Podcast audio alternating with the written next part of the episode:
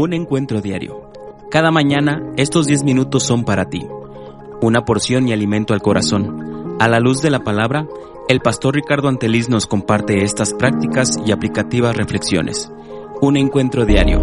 Te tomará de la mano y te entrenará para ganar en cada aspecto de tu vida. Bienvenidos. ¿Cómo tener un nuevo comienzo? Buenos días para cada uno de ustedes en esta mañana 3 de enero, miércoles 3 de enero del 2024. Junto con mi amada esposa, les mando un abrazo de cariño a cada uno de ustedes, mis amados oyentes.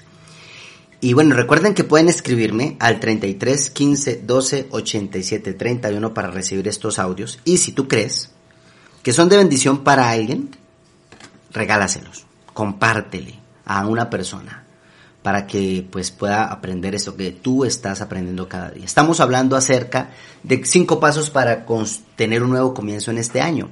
Y te decía que deja las excusas ya. Eso es de, de golpe. Lo segundo, debes hacer un, un balance. Eso lo hablábamos en el audio pasado. Si te lo perdiste, recuerda, estás en Spotify, está en Amazon Music, está en iBox. Pero hoy quiero hablarte acerca del tercer paso y el cuarto y espero el quinto llegar. Actúa con fe por favor actúa con fe. Dios no se conmueve por nuestras quejas. A Dios no lo mueve tu angustia, no lo mueve tu queja, a Dios lo mueve tu fe. Y por eso Jesús dijo en Mateo 9:29, conforme a tu fe te será hecho. Este versículo es tremendo, porque sabes que estás actuando con fe cuando intentas hacer algo que no puedes hacer por tu propia cuenta. Ahí estás actuando por fe. Porque establecer metas es un paso de fe porque estás diciendo esto en tu interior. Padre, con tu ayuda. Con tu ayuda espero lograr esta tarea para esta fecha. Con tu ayuda espero lograr recuperar quizás un hijo que está en las adicciones, recuperar un matrimonio, recuperar esto, esto, esto, o lograr esto como familia. Con fe, Señor, voy a hacerlo porque a Dios lo honra la fe de esa manera.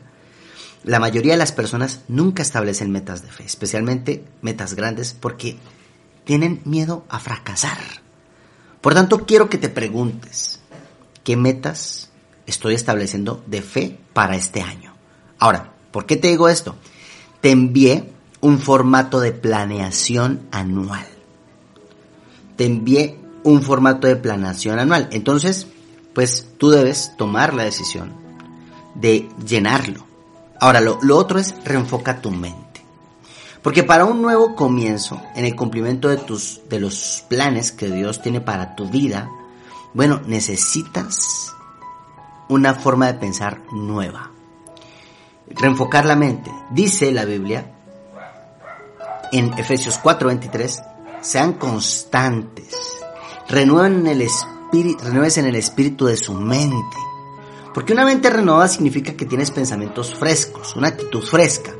Y la única forma de obtener ese refrigerio es escuchando y leyendo la palabra de Dios. Eso reenfoca tu dirección. Ahora, ¿por qué te digo esto? Porque no tienes que creer todo lo que piensas. De hecho, de hecho, puedes decidir elegir lo que piensas creer. Tú puedes elegir tus pensamientos, eso es cierto.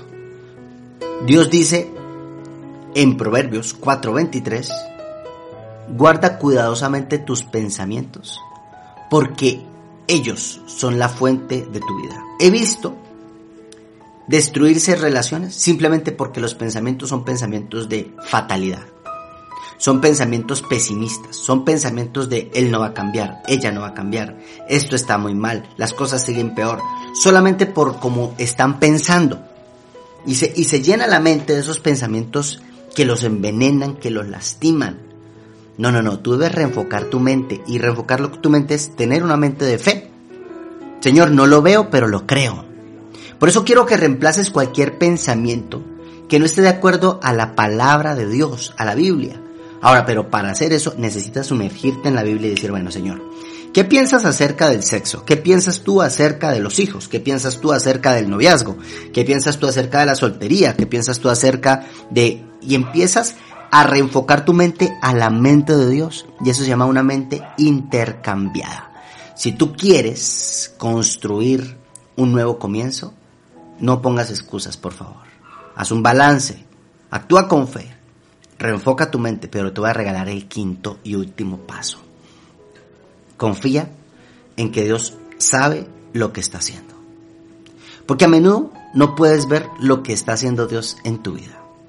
No puedes entender qué es lo que está haciendo detrás de la escena. Incluso si pudieras ver a Dios obrando, probablemente no entenderías todo lo que está haciendo.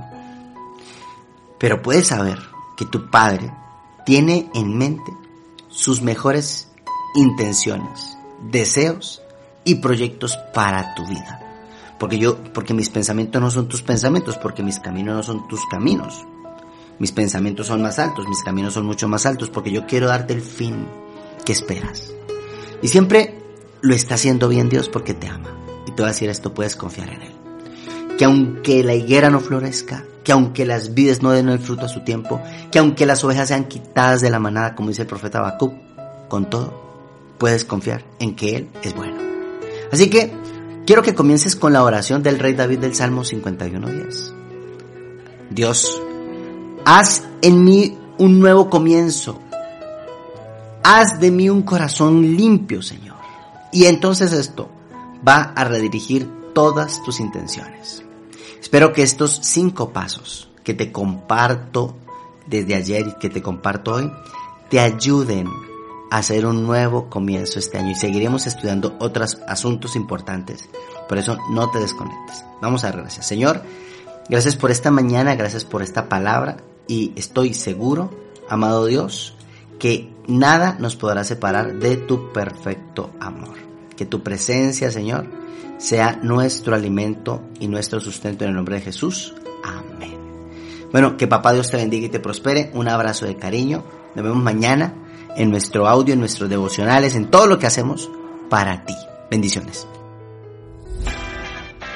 Dios ama al dador alegre y Dios proveerá con generosidad todo lo que necesite.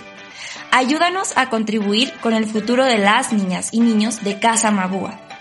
Un hogar que les brinda salud, educación, buena alimentación, cuidado y protección. Para potencializar este proyecto necesitamos de tu ayuda. Sé parte del equipo de voluntarios, apadrinando un niño o niña o trayendo donaciones en especie. Si deseas conocer más este proyecto, entra a la página www.fundacionmabua.org o comunícate al teléfono 3316 48 48 12. Casa Mabúa, un manantial de esperanza.